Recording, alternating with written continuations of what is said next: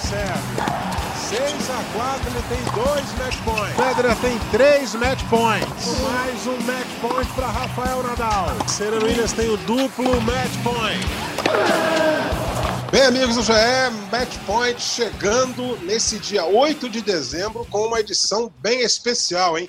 Hoje faremos uma retrospectiva do ano de 2020 no tênis e, para isso, contamos com o nosso elenco estrelado que passou por aqui ao longo da temporada. O time é grande, hein? Narc Rodrigues, Thiago Quintela, Ricardo Bernardes, Cláudio Shoa e Domingos Venâncio. Sejam bem-vindos, meus amigos. Cada um deles vai introduzir um tema e vamos debater na sequência. Mas antes disso, gostaria de pedir ao Narc que fizesse um anúncio. O Match Point terá uma grande novidade para os fãs do beach tênis. É isso, Narc Rodrigues?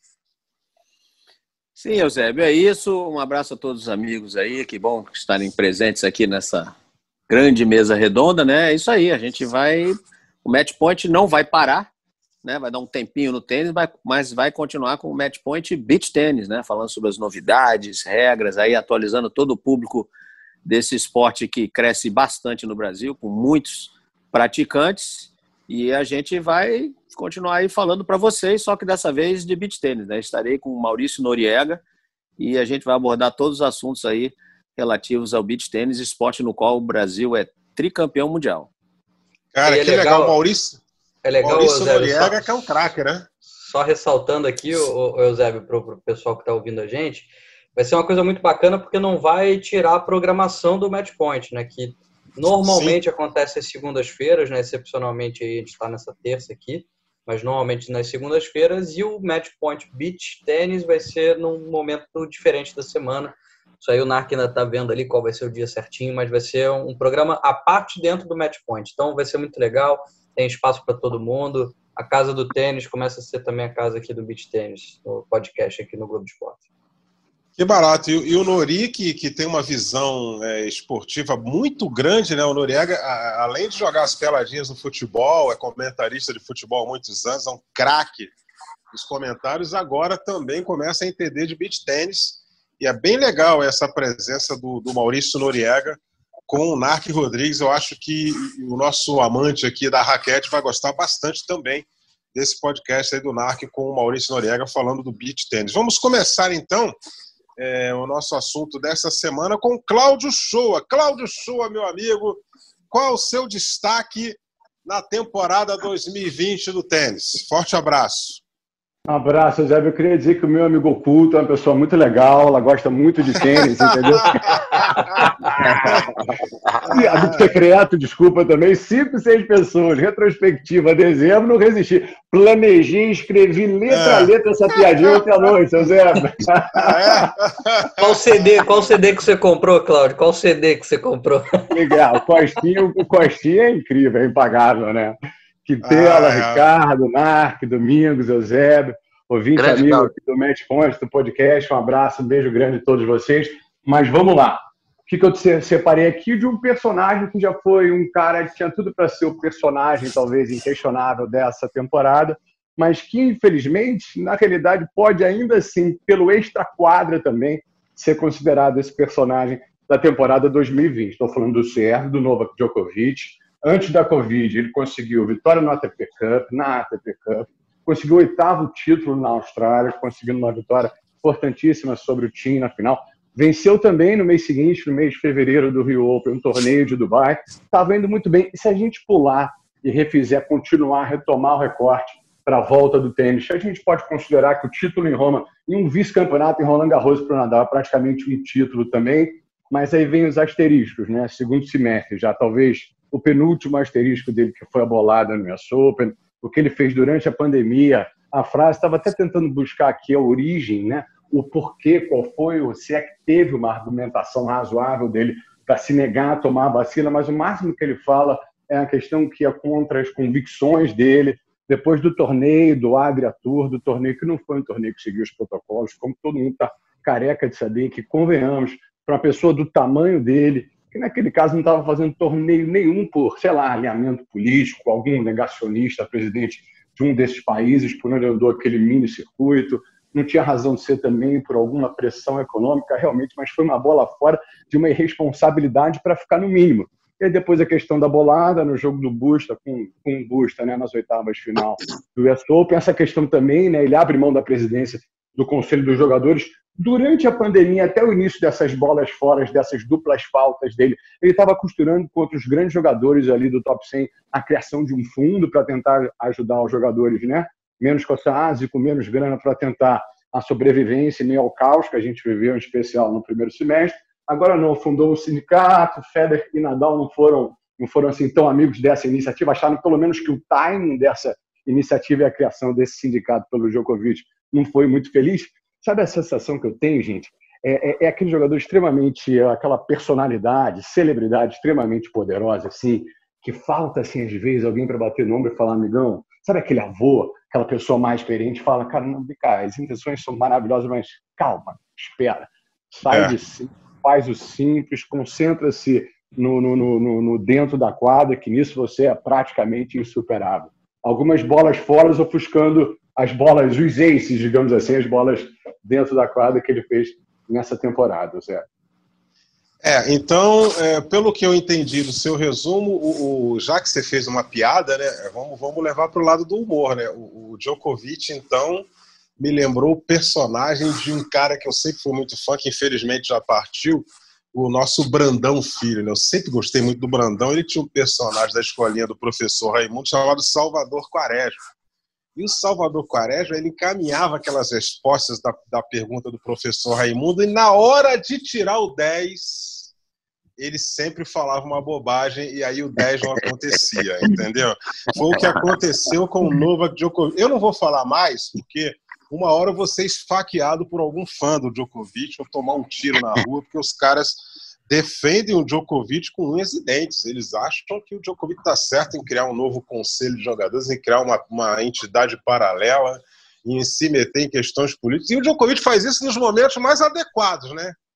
Que é assim, a partir de uma semifinal de Grand Slam, né, a partir de um ATP Fares, ele sempre cria esse tipo de coisa né, na, na, fase mais apropriada, né, que é onde que ele, ele tem que concentrar as energias positivas no jogo, aí ele vai para assuntos paralelos. E, e para amarrar o que o Cláudio falou, é sempre bom se tivesse um avô para orientar, o pai ou a mãe, mas aí o problema é esse: ninguém da família pode falar também, que senão, meu amigo. Eu lembro do nosso podcast com a Diana Gabani, falou assim: não, eu trabalharia com Federer, com Nadal, sem nenhum problema. Com o Djokovic eu ia pedir um pouquinho mais, porque Aí tem que controlar pai, controlar mãe, controlar esposa, controlar todo mundo que vem falar. E a sorte é que os, os cães, eles não falam. Pelo menos o idioma dos cães a gente não entende, senão os cachorros do Djokovic também dariam aquelas opiniões maravilhosas, né? É, então é isso, né, Cláudio Show? É, foi o seu destaque de 2020 eu vou passar a bola agora para o Ricardo Bernardes. Peraí, Zé, deixa, vez, deixa, a gente é... debater, peraí. Vamos, ah, é? Vocês não vão. Ah, tá. o Zé, o Zé vocês... já está cortando as nossas asinhas, estão seis pessoas não, não, aqui para então, falar, Zé. É eu, eu, queria, eu, queria... eu tô vendo. Ó, Zé, tô vendo que o Thiago tá doido para falar do Djokovic aí. Que ele já tá nervoso que ele quer tô falar. Doido, tô doido para malhar o Djokovic aqui, uai. Rapaz, eu tô querendo preservar vocês aí de tomar um tiro, uma facada. Pode deixar só para mim, vocês são muito jovens aí, entendeu? Então vamos lá. Vamos, vamos debater aqui o Djokovic. Quem, quem é que se habilita aí? Levanta a mãozinha aí. Para ver vamos lá, vai o Thiago, vai o Thiago. Deixa vai, eu falar, deixa eu falar, Zé. vai lá, fiquem à vontade, meu Deus. Tô, tô na fila, hein? Tô na fila, tô na fila. Ó, eu começo aqui. Eu começo aqui, o Domingão vai na sequência. Mas é, o resumo do Cláudio ele é, ele é, muito bom, assim, porque ele mostra também uma coisa que eu sinto, pelo menos no Djokovic. E aí, até mesmo quem é muito fã do, do, do Djokovic, eu sou um fanzaço do Djoko, já, já falei isso várias vezes, quando a gente se resume a dentro de quadro. Eu sou um fanzaço. É, a gente conversou muito na época que ele estava nessas polêmicas, né? Porque eu tive o prazer, a honra ali de ter é, a possibilidade de fazer um VT junto com o Djokovic para o Esporte Espetacular em 2018. E ele foi, assim, fora de série quando a gente foi levou o Valtinho lá em Chicago, né, no, na Lever Cup. E, e, ele trocou ali bola com o Valtinho, né, um garoto que saiu da Rocinha, a gente levou ele para lá. Foi, cara, foi super bacana. O Djokovic assim, deu um show de, de simpatia, de humildade, foi uma coisa incrível. Mas é o que parece, assim, eu tenho um sentimento de que quando ele está numa uma zona de conforto muito grande, ou seja, número um do mundo, nadando de braçada no circuito, e aí ele vai falar em sérvio, ou seja, ele está naquela boa zona de conforto dele, é que vem as escorregadas. Então, é, naquele momento que a gente levou o Valtinho, vale lembrar, o Djokovic tinha passado maus bocados em 2018, em 2017, e aí ele volta a ganhar um Wimbledon ali, tem aquele, aquele aquela retomada, ele briga novamente ali pelo número um do mundo na, no final daquela temporada, e é muito interessante isso, porque ele está ali talvez num outro momento. Agora que ele estava sobrando, teve um 2019 espetacular, chega em 2020, continua em alto nível, me parece que ele começa a soltar essas coisas, como, por exemplo, essa questão da vacina. É, ah, a gente pode ter gente aqui que é negacionista, que é contra a vacina, beleza, gente, assim, bacana, você pode ter as suas convicções. Mas uma pessoa pública do tamanho do Djokovic é preciso ter muito cuidado. Mesmo que ele não queira, que ele tenha as convicções dele, levantar esse tipo de bandeira é complicado. Até porque você vai ver poucas pessoas, até mesmo do outro lado, levantando a bandeira da vacinação.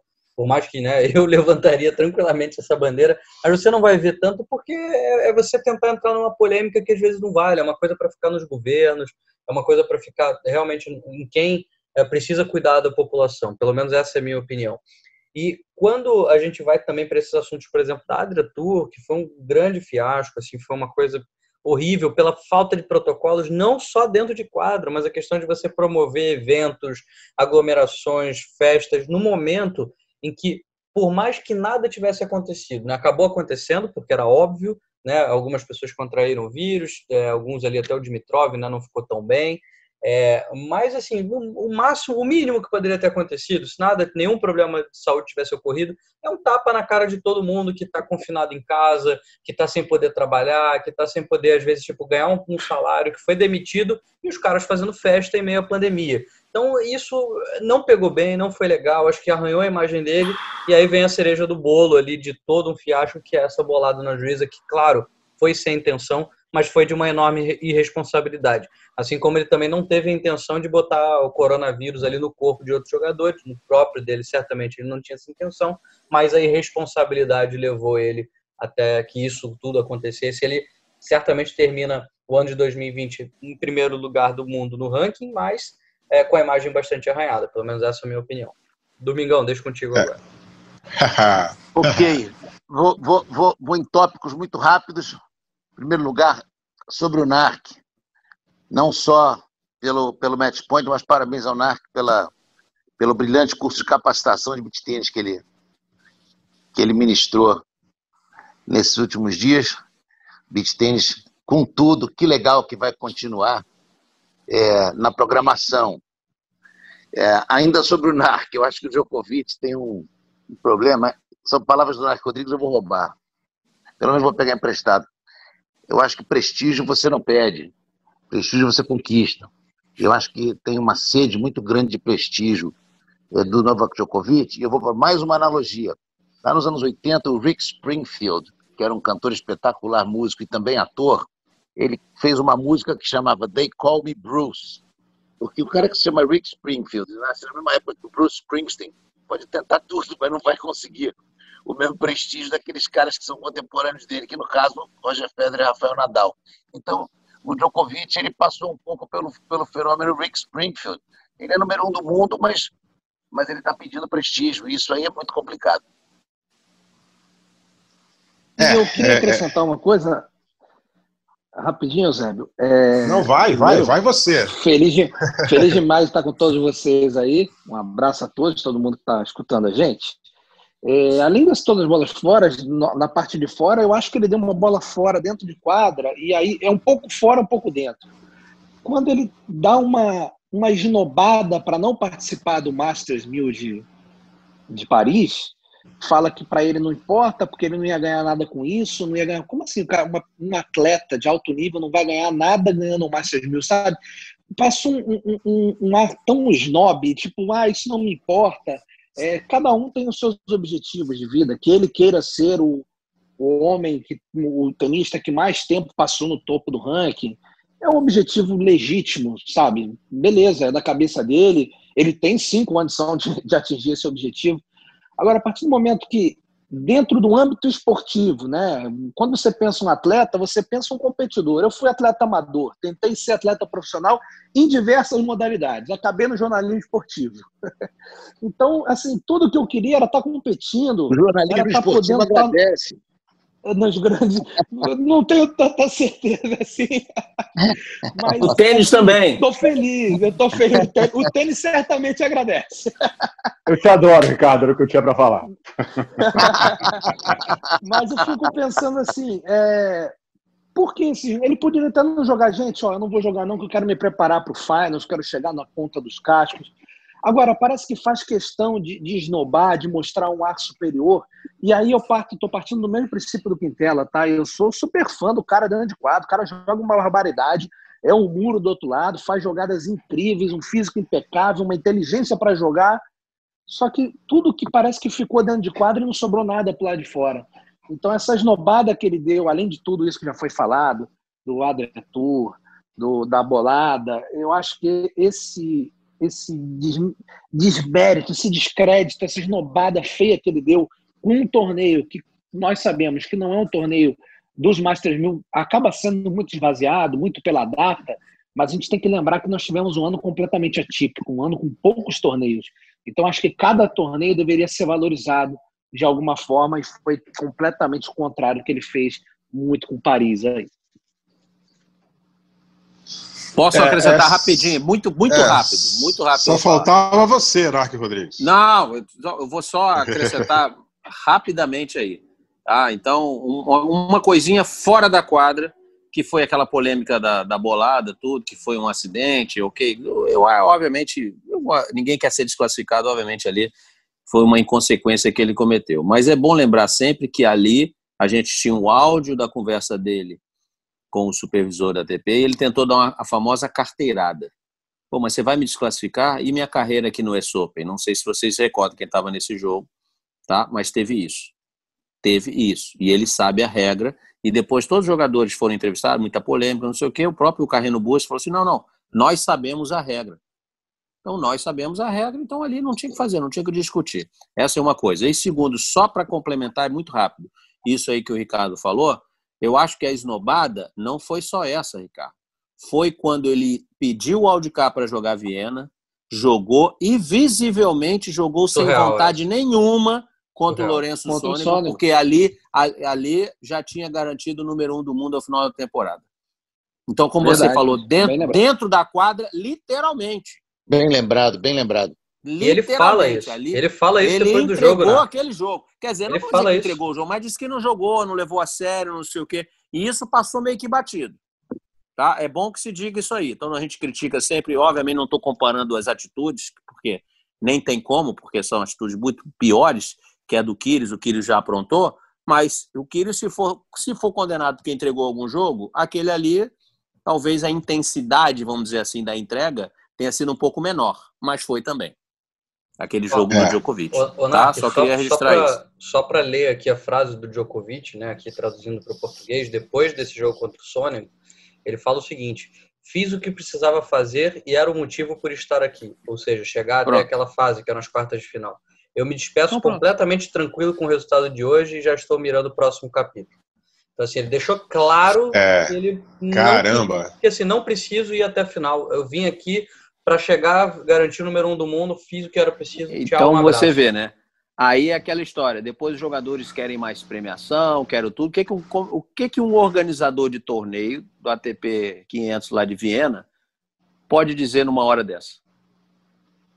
É, e, e, foi convite, né? Foi convite, não é isso? Foi. Foi, ele não ia é, jogar, é, Paris. Cara, o convite é, foi pedido o convite. Cara, aí, o convite foi pedido, não foi oferecido. Não, é, Aí, aí o negócio é grave, porque você impede que um jovem é, é, austríaco possa entrar na chave com convite, ou alguém que, que, que esteja aí a, a, fim realmente de jogar, né? É, é, e ir até uma, uma, final de um torneio 500, que é um torneio importante. É, e é grave também que você, você imagina você tá dando uma festa, aí você dá o convite para alguém, esse jeito para na tua casa, aí toma toda a sua garrafa de uísque, falando, meu irmão, acabou o uísque agora, eu vou embora, beleza? Não vou ficar para cortar o bolo, não. Quer dizer, aí é uma puta falta de educação, né? Não, aí eu vou. Então, então fala o seguinte: Então faz o seguinte, meu irmãozinho, atravessa a rua aqui, em frente ao, ao condomínio aqui, vai no mercado ali, compra uma outra garrafa de uísque, deixa aqui em casa, você vai embora. Aí você pode ir embora. Você toma Aí um todo. perigoso, você penetra, né? Que nem o pessoal fazia É. casamento. Exato. Não, não, acho que nem o penetra. O penetra pelo. Mas o penetra, o Domingão, ele pelo menos ficava até o fim, entendeu? É, Ele desfruta, ele E aí, desfruta. é, é, e aí rouba- um roubava peda- o bolo. Isso, pegava, o- pegava o salgadinho e metia no bolso, docinho no outro, e daí ainda pegava aquela, aquele pedaço de bolo na, na, na, na vasilhazinha e levava para casa. Pelo menos. É, ele, na verdade, ele foi o Peter Sellers, né? Naquele filme The Point, um convidado bem trapalhão. Exatamente. Ele foi o Peter Sellers. E eu Mas quero é só, muito- ó, só para a gente, de repente, José, quer trocar de assunto aí rapidinho, meus colegas. Eu só quero também registrar que eu consegui usar o literalmente dessa, dessa vez da maneira correta, como pede o professor Sérgio Nogueira. É, tá.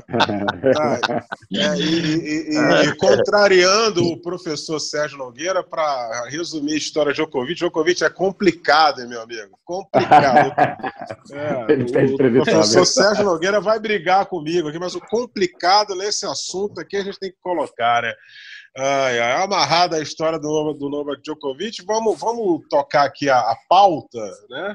Já que eu sou um filho da pauta do nosso querido Thiago Quintela, é, Ricardo Bernardes, a sua vez agora de falar sobre outros dois do Big Three. Vamos, você vai falar de Rafael Nadal e de Roger Federer, que mesmo estando em casa, recuperando, se recuperando de cirurgia e tal, incomoda a galera uma barbaridade. O Federer não faz barulho, mas os caras estão sempre batendo nele, né? O, o, o Simon adora falar do Federer, o Gilles Simon adora estar na mídia falando do Federer. É, Os caras que, que torcem pro Djokovic adoram falar do Federer, mas o Federer tá em casa lá. Ele, inclusive, viu a foto dele hoje com um dos filhos em casa tal, curtindo e tudo.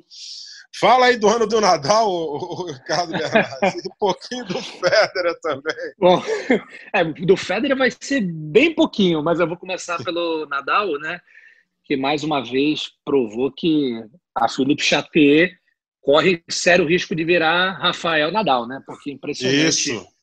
Aquilo, aquela quadra não, não, não dá para explicar, né? Eu, a gente sempre acha, eu, eu tenho, Eusébio, a gente, nós aqui, eu acho que nós vivemos um- uma era que a gente viu tantos grandes nomes do esporte de maneira geral fazendo coisas incríveis que a gente falou, ah, isso nunca mais vai acontecer, né? Quando a gente viu o Max Pitts ganhar diversas medalhas numa Olimpíada, nu- nunca mais ninguém vai atingir Max Pitts. Aí a gente viu É, Michael Phelps. Michael Phelps, gente- é isso aí. Quando a gente fala que ah, ninguém vai correr tão rápido quanto esse cara, a gente vem Usain Bolt, né? Então a gente vai, vai vivendo, a gente está tendo um momento tão grandioso de diversos atletas, e aí culmina nesses três, especificamente no tênis.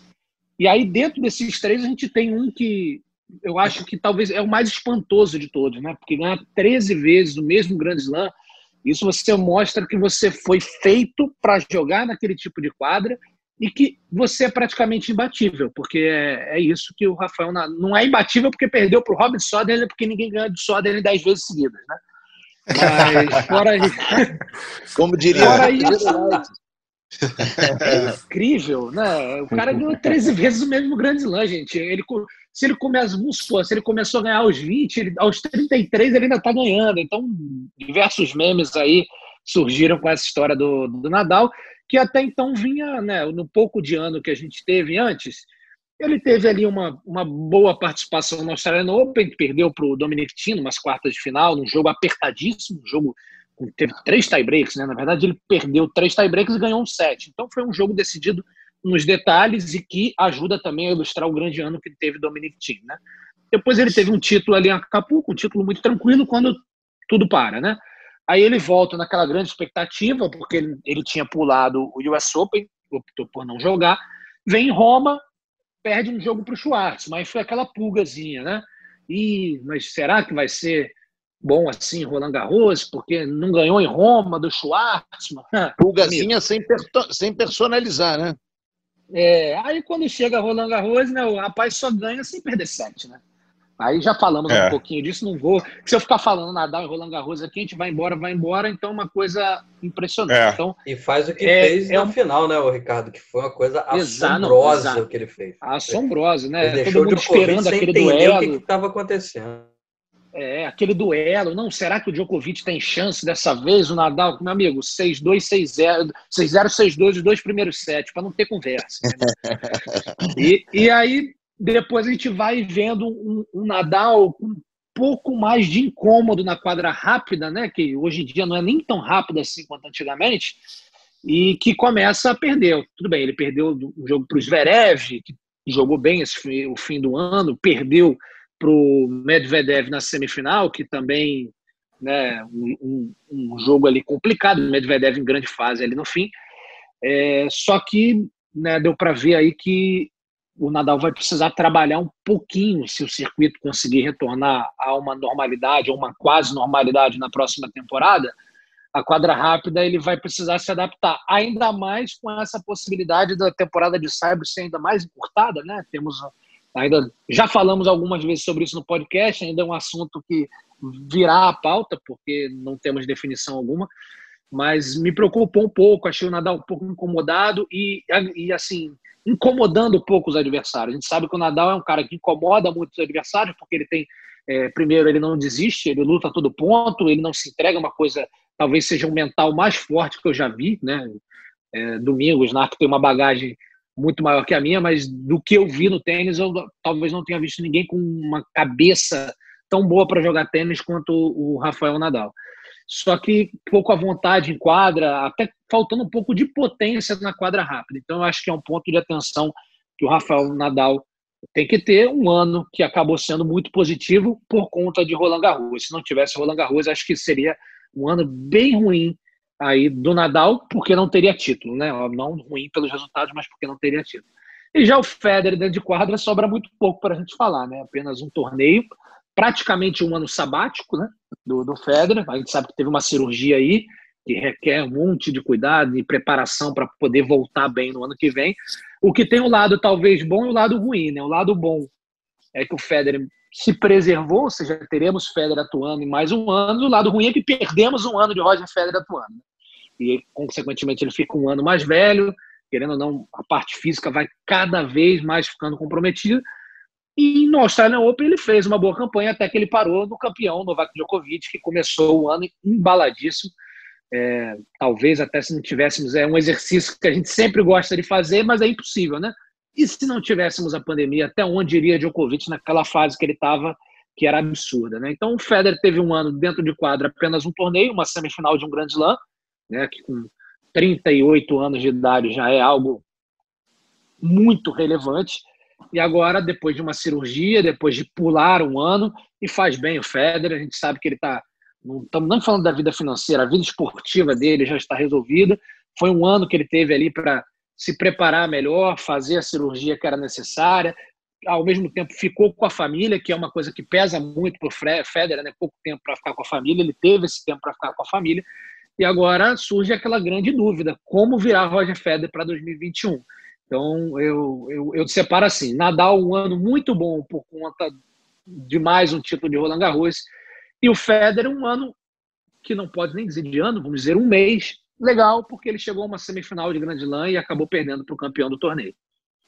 É isso aí. É, é o, o Quintela é, é, é, um cara de números aí. O Nadal ganhou 13 Roland Garros. Eu não sei, eu não lembro quantas vezes Monte Carlo, quantas vezes Barcelona. Mas é. é Barcelona tem 10 já. Ah, acho que já tem 10. Acho que Monte Carlo acho que é 11 ou 12. Não, não, não, não foram 12 porque esse ano não teve.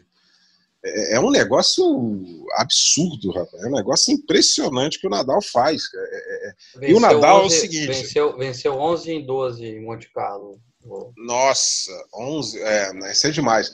E, e, e, e, aqui a gente tem no, no, no nosso debate é, é, pessoas que, que são treinadores de tênis também. Querendo ou não, o Nar, que é um treinador de, de tênis, está todo dia na quadra. O Domingos Venâncio é, é, faz orientação tenística para um monte de gente. Aliás, ele é capacitador, ou palavrinha difícil de falar, né? E, e, e, é, e, é o seguinte, cara, o Nadal, é, é, o Nadal ele tem tantos títulos, tantas conquistas, ele é tão grande. Mas o Nadal, se, se o Francisco Royd chegar para ele, ou o Carlos Moya chegar para ele e falar assim: oh, Rafa, você precisa encurtar mais os pontos aí na quadradura, você precisa volear um pouco mais. Ele vai ficar com isso na cabeça. Você tem certeza que ele vai ficar com isso na cabeça. Aí no dia seguinte ele vai lá para a quadra treinar voleio. Treinar voleio. Ô, Eusébio, ele, esse ano, o Narc, até, o Narc até fez um comentário esse ano, é, teve um, acho que foi em Roland Garros mesmo, né? Que ele ia enfrentar um adversário que, que, que, que enchia o adversário de curta. Aí o que, que o Nadal foi fazer? treinar chegada na bola curta, entendeu? Ah, e era, uma... só, era só o Djokovic é, na final. Era só a final.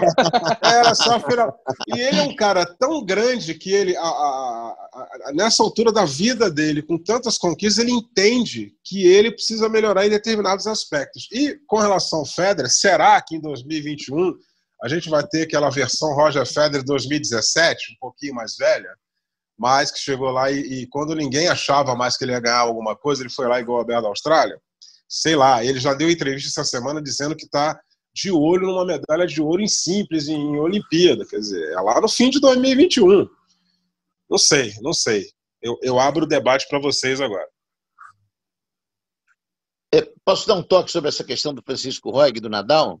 Sim, faça. Atrás, Cuidado. Muitos, muitos anos atrás, num preparatório para o Aberto da Austrália, o, isso o Francisco Rog me contou em um, em um workshop que a gente estava atuando juntos aqui no Brasil, é, no Paraná, se não me engano, em Londrina, que ele, a, a umidade era enorme, o Nadal tem hiperidrose, e ele, e ele não estava conseguindo segurar bem a raquete. E, e nos treinos ele conseguiu, mudando o tipo, a marca de overgrip que ele usa, para uma mais tradicional, inclusive virou até nome, virou até sinônimo do, do, do overgrip, enfim. Ele mudou e no treino ele ficou felicíssimo, ele tinha mais aderência e ele passou a usar um overgrip diferente. Quando começou a primeira rodada do torneio, eu não sei se era Sydney, não sei se era se, é, é qual, qual Adelaide, qual dos torneios preparatórios. Começou o torneio, ele teve o saco quebrado, ele tirou o grip da raquete, voltou a usar o que ele usava antes, que é da marca habitual dele. É. Os caras passaram dias treinando, experimentando um grip novo. A mesma coisa ele fez com as raquetes novas que fizeram. Então o Nadal ele é um cara que ele tem uma convicção e de hábitos que a gente vê, né? Ele, ele, ele tem aquela, aquela, aquela, aqueles hábitos tradicionais dele, mas como você disse, Eusébio, ele está aberto a mudanças sempre. Quando ele arrumou um contrato com uma marca de relógio, ele em 24 horas ele passou a colocar o relógio lá da munhequeira, que é a coisa, o Narc sabe disso, mais incômoda que tem para um jogador é você colocar um relógio na ponta da munhequeira, e naquele dia ele foi lá e mudou tudo. Aí não vai mudar. Então ele, ele tem as convicções dele, ele tem todo aquele, todo aquele processo dele de concentração, mas ele está muito aberto, sim, Eusébio, a treinar as coisas que faltam. É por isso que ele se transformou num jogador completo. Ele era um jogador totalmente é, é, é, é, monotônico quando ele apareceu no, no tênis. E hoje ele é um jogador completo, ele está folheando bem, ele tem um slice de esquerda agudo, ele, ele tem uma transição hoje da defesa para o ataque, talvez seja mais rápida e eficaz, talvez da história do tênis, sem comparações com outros jogadores que contra-atacam muito bem, ou que atacam, mas sair da defesa para o ataque, como o Nadal faz, eu me lembro de muito pouca gente fazendo com tanta eficácia. Então, o Eusébio certinho, ele, ele é um cara que está pronto para melhorar muito ainda. Isso chega a ser assustador, hein? E, e, e esses, é esses de costas, o Domingos, o que, que você tem para dizer? É impressionante, né? O que ele, o, o, ele, ele, ele, ele treina muito cada pequeno detalhe. Isso aí é espetacular. Isso é, é lindo a gente ver, como a gente viu o Vilas vir com a Gran Willy, como a gente viu o brasileiro Armando Vieira criador da bicicleta, né? homenageando até o Leônidas da Silva, que é aquele golpe por, de costas por cima do ombro, né? E, mas isso era muito treinado antes de ser executado. Você não imagina que o, que o Nadal tem criatividade, criatividade assim momentânea, não. Aquilo ali é tudo muito, muito treinado. É isso aí. Diga, você estava escondidinho aí, Claudio Show. É, eu estava quieto aprendendo, né, Zé? Fazendo é, rascunhos é, aqui, anotando. Né? Mas o meu comentário, eu fiz a brincadeira inicial de amigo oculto, amigo secreto. Agora eu vou botar uma cartinha para Papai Noel. É um desejo meio amalucado, mas como nesse caso o desejo é ilimitado, quem sabe, quem sabe em 2021, o Feder já deixou isso explicitamente né, declarado, declarou-se explicitamente sobre a intenção dele jogar a Olimpíada, quem sabe? Tudo bem, Nadal já ganhou nas simples, teve aquela participação que foi tocante, emocionante do jeito como ele se envolveu, comemorou o título das duplas no Rio de Janeiro, mas quem sabe? Os dois, a gente sabe que vão estar alguns anos a mais, mais velhos, é um calendário muito maluco, ainda não há garantia de nada para 2021, mas quem sabe? os dois, Federer e Nadal, de volta a uma edição de Olimpíada. Ia ser especial. É o meu desejo. Já está tá aqui na meia do Papai Noel já. Na final, Cláudio? final? Que isso, Opa. eu não iria tão longe. Vamos chamar de megalômetro, que é pedir demais. Peraí, eu tenho que olhar para trás para ver o que eu fiz em 2020 para ver se eu me comportei bem. É, Mas, isso por que não? Por que não? É, rapaz, é, vamos ver, né? Vamos ver. O, o, o pessoal tá, tá aguardando aí. Tem gente que tá morrendo de saudade de ver o Federer jogar, enfim. Vamos ver o que, é que vai acontecer aí. É, é, é... Falta alguém opinar sobre essa questão aí do, do Big Three? O, o Ricardo já introduziu. O Nax já falou? Já, eu concordo com todo mundo aí. Eu acho, eu gosto do Nadal porque o Nadal é como a gente. Você vê, o Cláudio ali se preparou para falar, escreveu, se preparou para falar, para atuar. Todo mundo aqui, nós, no dia a dia para o nosso trabalho, a gente precisa treinar, se preparar uhum. para executar bem. E o Nadal é um como a gente. Ele sabe a importância do se preparar para poder jogar melhor, para poder desempenhar melhor e, consequentemente, ter a chance de vencer. Então, eu admiro demais o Nadal por causa disso. Quem lê o livro dele, quem já leu, indico a biografia dele, em vários momentos ele cita isso. Ele fala: Eu sei que eu só consigo ter o que as minhas atuações nesse nível porque eu trabalho, eu preciso trabalhar, eu preciso treinar, preciso me aprimorar. Então isso realmente é admirável num cara né, que já ganhou tudo aí na, na vida e ainda quer ganhar mais. E só registrando, daqui a pouco a gente vai ter que mudar um pouquinho aquela história de Nadal, não vai bem, quadras rápidas, quadras rápidas. Ele estava, né, agora por causa do finals ali, esse final de ano aí, vendo muitos números. O, não é que o Nadal não vá bem nas quadras rápidas. Tem três, tem três US Open, Masters 1000 de, de, de Montreal, de Canadá, do Canadá. Tem várias. Ele vai bem, ele vai mal, mal, né, pela quantidade de títulos e pela carreira dele, nas quadras cobertas. Nas quadras rápidas cobertas, que ele só tem uhum. dois títulos. Só dois títulos. Isso ele realmente vai mal. Agora na quadra rápida, ele vai mal no US Open? Tricampeão? E aonde o jogo ainda, e aonde o jogo ainda fica um pouco mais rápido, né, Narc? Porque com as novas bolas aí, um Exatamente. Maior, mais pesadas. Não, eu, não é só isso, não é que, menos, né? Não é que prejudica o jogo dele. Tem mais gente que joga bem na quadra coberta. O Domingo sabe disso. Exato. Todo Perfeito. mundo, Exatamente. amador, gosta de jogar na quadra coberta por quê? Não, porque eu jogo bem, eu jogo melhor na quadra coberta. Então tem mais gente jogando bem, mais gente para competir com ele. Então, e os sacadores, então, gostam da coberta ou não? Sim, exatamente, é isso. Então, ô, na ô, verdade. Não, você esqueceu a grama, hein? E tem dois Wimbledon, olha só. Caraca, então o negócio dele é a quadra coberta. Ele tem só com dois aquela empunhadura toda virada, com aquela empunhadura toda virada, jogando lá no fundo, jogando só é, paralelo a linha de fundo ali. Imagina, Imagina ele, ele jogar um Wimbledon. O Nadal deve, quando jogar o Wimbledon, deve pegar os dois joelhos assim e passar três dias no balde de gelo, os, três, os dois joelhos. Não é possível o é. que deve sofrer. É isso final, é... histórica, final histórica. E fazer um. É, aquela final é maravilhosa. É.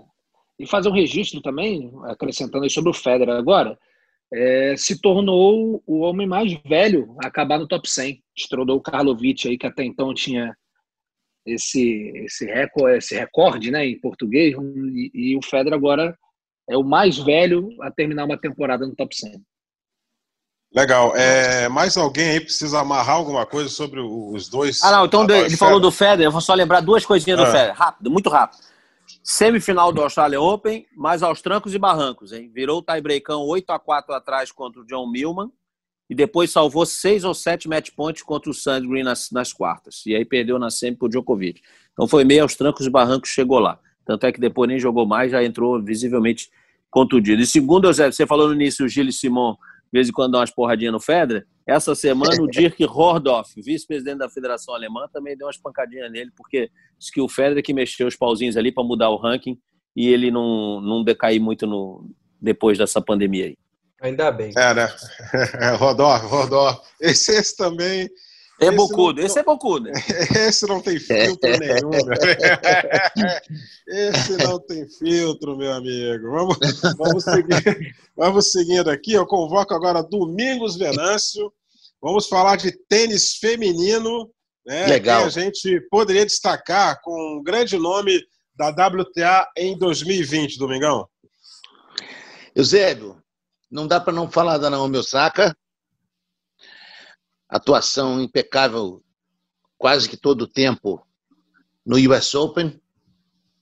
É, atuação fora da quadra muito marcante pelo ano cheio de situações assim é, é muito diferentes e ela se envolveu em muitas delas é, de maneira muito efetiva, muito ativa, levando inclusive para a quadra bandanas com slogans, é, é, principalmente sobre o tema Black Lives Matter. Ela que é, é, é multirracial, né? ela tem, ela tem é, raízes japonesas, é, ela, tem, ela, ela tem raízes americanas, ela defende a causa Black Lives Matter com muita força, ela teve envolvida a tal ponto que um torneio de Cincinnati teve que parar por um dia em função dela. E ela, com, com, é, com a pouca idade que tem, ela consegue transitar de fora para a quadra e de dentro para a quadra ganhando. Ganhando o segundo US Open dela. Se a gente lembrar do primeiro, foi um drama, né? Contra a é. Serena Williams, aquela, aquela, aquela guerra, aquela batalha é, entre a Serena e a arbitragem, que foi uma, coi uma coisa assim, que qualquer jogador extremamente experiente teria dificuldade de lidar, e ela foi lá e ganhou. E a Serena Williams, já que a gente falou dela, é um pouco decepcionante a falta de resultado, mas ela ainda está lá brigando. Eu gostaria muito de ver a Serena ganhar mais um Grand Slam, mas está cada vez mais difícil. Quero falar também da Azarenka, para mim foi uma, uma alegria ver a Azarenka de volta. O brilho que essa jogadora tem, a, a, a alegria que ela tem de estar na quadra, teve muitos problemas fora da quadra também, em função da separação dela e da, e da luta pela guarda é, do, da, da, da, criança, se não podia sair dos Estados Unidos, se podia. Então foi uma, foi uma luta extra-quadra muito difícil que a, que a Zarenka conseguiu sobreviver, voltou jogando muito bem, voltou numa forma física incrível. E quero falar também da Ashley Barty, que representa uma coisa. O Narc me conhece há muitos anos, não vou dizer quantos, mas eu, eu sempre fui um crítico severo aos rankings. Já que se falou agora do, do, do Roger Federer, manipulação de ranking ou não, se cada um defende o seu lado, mas eu, eu, sou, eu sou um crítico severo a, esse, a essas mudanças a toda hora de rankings. Esse ano voltamos ter, ano passado voltamos a ter mudanças. Eu conversei isso muito com o Ricardo Bernardes, da questão do, do ranking deixar de ser ATP para ITF, no caso dos futures, e valorizando aqui, desvalorizando ali. E a gente escuta muita gente. Vou trazer um pouco para o nosso quintal. A gente falando que o Tomás foi 24 do mundo, o Tomás Koch foi 24 do mundo, foi 24 da ATP, mas não tinha ATP antes. A Maristea Bueno não teve ranking WTA, e a gente vê a Bart não jogar nenhuma, nenhuma partida e terminar o ano é, com o ranking que ela tem, né? É, e, e, a gente viu no tênis masculino isso aconteceu, Marcelo Rios chegar número um do mundo sem nenhum título de Grand Slam, e isso foi rapidamente é, é organizado. Então, é, eu sou um fã da Barty, sou um fã do tênis australiano, sou um fã do estilo dela de jogar. Mais uma vez, fã do Ricardo Bernardes, ele que sabe tudo de, de tênis juvenil. Ela surgiu no mundo do tênis, fazendo, se não me engano, duas ou três finais de Grand Slam de duplas, no ano em que ela ganhou o Wimbledon juvenil em simples. É uma jogadoraça, tem um estilo belíssimo de jogar. Esse ano não foi jogar tênis e ganhou um torneio de golfe na, na Austrália. Se não me engano, Sidney. Ela que quase foi jogadora profissional de cricket, sou um fã dessa jogadora, mas acho que o ranking uh, feminino precisa de alguns ajustes aí. Já fizeram uma mudança na nomenclatura, né? Foi divulgado esses dias aí, né? A nomenclatura sem, é... sem pé nem cabeça, né, o é. é, mas é, mas tentaram copiar a ATP, né? Que não, é, o, o, movimento é muito legal. O, o, problema é você botar um, um torneio chamado de WTA 250 ele valer 270 pontos. É estranho, né? É Aí foi, né? alguém digitou errado, não é possível. Pode ser. É, porque a pontuação, a, a pontuação, no, a pontuação não, não, no feminino ela é diferente. A pontuação no feminino é diferente, ela já era diferente. E aí você causou um problema na hora que você adequa os nomes, mas você não muda a pontuação. Tudo bem, eu até entendo que é deve ser um movimento prévio, né? Para daqui, ó, você tem que deixar passar um ano inteiro para depois você reativar isso aí e mudar a pontuação. Beleza, pode ser. É, de é, é, é desconto de imposto, é 250 plus tax. é porque agora, com essa coisa toda, né? Você já está com o ranking congelado, pandemia, você ainda mudar a pontuação aí, aí vai complicar mais ainda. Aí, aí vai, vai dar muito problema. Mas, é, Eusébio, assim, falando da Serena, né, pegando esse destaque da Serena que o Domingos deu, eu torço muito para que a Serena termine a carreira é, é, ganhando mais um grande slam, sabe? Eu acho que é a cereja do bolo ali que falta dela se colocar no mesmo número de títulos da Margaret Court, seria uma coisa muito bacana, realmente. Ela está perseguindo isso. Vai lembrar, né? Desde que ela virou mãe ali, foi 2018, né, gente? É isso? Final de 2017, né? Final de 2017. Sim. É, que ela não consegue ganhar um título de Grand Slam. Isso é, é, meio triste, meio preocupante. E principalmente esse ano, eu acho que o que faltou foi o Wimbledon, porque esse foi um ano que ela teve muitos problemas é, é dentro de quadra, na minha opinião. Não, não jogou um tênis de altíssima qualidade, é, falhando muito, deixando os adversários muito à vontade dentro de quadra. E eu acho que o único local ainda que, pelo menos no meu entendimento, que tanto a Serena quanto o Federer podem reinar é, em grandes lãs ainda, talvez seja o Wimbledon. Né? Então eu torço aí para que tenha o Wimbledon em 2021, a Serena possa jogar e termine aí essa, essa carreira com mais esse título, que eu acho que seria muito justo, muito, muito honesto pra, por, por tudo que a Serena fez para o esporte do tênis. É, eu tenho uma grande esperança que, é, que o Wimbledon aconteça, né, Ricardo, em, em 2021, porque a gente já está vendo o início das vacinações aí no, no Reino Unido, é, a liberação de algum de, de público para alguns jogos é, da Liga Inglesa de Futebol. O Ricardo, estou bem, bem esperançoso com relação à temporada de grama, né? E amarra aí a tua questão com relação ao tênis feminino. E se você claro. tiver algum destaque aí novo, alguma garota, é, eu, eu, eu, não, eu tenho. foge aqui, me foge aqui nesse eu momento. Tenho, vou a, falar. Deixa para é, mim. A menina, a mim. menina argentina, essa menina argentina. Nádia Podoroska. Nádia Podoroska. É isso, fala um pouquinho da Podoroska também. nem a dela que eu ia falar, eu ia citar outras duas, hein? Daniele Deixa Collins também mim que... foi legal. Deixa o Ricardo, Zé. Manda aí. Ricardo é o juiz de menores. Primeiro, isso, isso é, ressaltar o destaque do Domingos, é, o papel da Naomi Osaka fora de quadra também espetacular. O que essa menina fez certamente foi marcante, vai ficar marcado por muitos e muitos anos. E, e ela alinhando o que a gente espera do Djokovic, que alinhe o que ele faz dentro de quadra com responsabilidade e exemplo fora, é o que tem feito a Naomi Osaka, espetacular ela esse ano. Aí, rapidamente, voltando à sua questão de Wimbledon, eu espero sim, Eusébio. Eu acho que, é, ao que tudo indica, o, Reino Unido, nesse momento que a gente está gravando, começa a, a, vacinação, já tem um projeto aí, uma etapa até, mas a ideia é que esteja todo mundo vacinado até agosto, então pode demorar um pouquinho, mas eu acho que esse ano, e faz falta, né?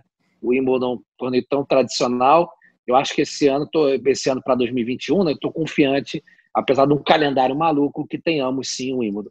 E destacar duas meninas, Eusébio, importantes, e eu digo meninas porque são meninas ainda. É, primeiro, Sofia Kenin, né? Ganhou Sim. a Australian Open, fez final de Roland Garros. Ela não tem, digamos assim, tantas armas tenísticas assim, né? Ela não tem um saque devastador, um golpe devastador, mas ela tem tudo no lugar ali, tem tudo certinho e é muito inteligente para jogar dentro de quadra. Um pouco arredia, digamos assim, né? às vezes exaltada demais, mas é, é impressionante como ela tem uma consciência tática para jogar muito interessante, justamente até por não ter grandes armas, um golpe vencedor, algo assim. Então ela encontrou o caminho dela. Eu lembro que a Sofia Kenny começou a jogar Grand Slam com 15 anos de idade, né? Então era uma, ainda uma menina mesmo, jogava e claro que não tinha grandes resultados, e ela evoluiu muito, principalmente, óbvio que fisicamente cresce muito e taticamente hoje ela é uma jogadora interessantíssima. E também vou destacar a campeã de Roland Garros, a Sviatek. Olha, essa aí não sei, acho que se bem trabalhada, vai incomodar muito e vai chegar em muitas finais, porque ela joga muito tênis, ela bate forte na bola, se movimenta muito bem e é aquela que já chegou é, chegando, vamos dizer assim, não sentiu peso de fazer uma final de Grande Slam, ela foi a melhor jogadora do torneio, todo jogo ela amassava, amassava, amassava. Aí ela pega a Podoroska, né, que até então era grande sensação, estava eliminando todo mundo, realmente um ano espetacular. Eu acompanhei a Podoroska há pouco tempo jogando Future aqui na América do Sul, então É, o que ela evoluiu foi incrível e jogou muito bem Roland Garros. Mas aí pega a Sviatek, todo mundo, ah, pode ser o jogo enrolado, a Sviatek não dá chance. Impressionante que jogou a polonesa e, e, não à toa foi eleita aí o nome do ano, é, a tenista do ano. Tem muito potencial. Também, então, né, nas duplas também. Então, além de tudo que o Domingos destacou, é isso que tô achando muito interessante no tênis feminino, né? Enquanto no masculino a gente tem uma ainda uma, uma centralização em alguns nomes ali. Claro que está chegando muita gente nova, muita gente boa, mas no, nas fases agudas ali, a gente ainda está muito focado em Nadal, Djokovic, chegou, obviamente, o Dominic Thiem, que tem chegado já nos últimos anos. No feminino, a gente tem vários personagens chegando, chegando bem e com grande projeção para o futuro. É isso aí. Che... Sim. Eu queria só meter minha colher também, mas sem deixar passar o gancho com a Osaka do lado menos objetivo e mais subjetivo do caráter dela, comportamental mesmo dela, né? É uma pessoa visivelmente tímida e timidez que pelo jeito ela vai conservando mesmo ganhando e estando cada vez mais em posições de ter que dar o discurso de vitoriosa. Foi muito engraçado no Aberto da Austrália. Esse ano ela praticamente se desculpou em função disso. É ao mesmo tempo super talentosa, determinada, resiliente, né? E como alguns desses aspectos não são necessariamente excludentes, né?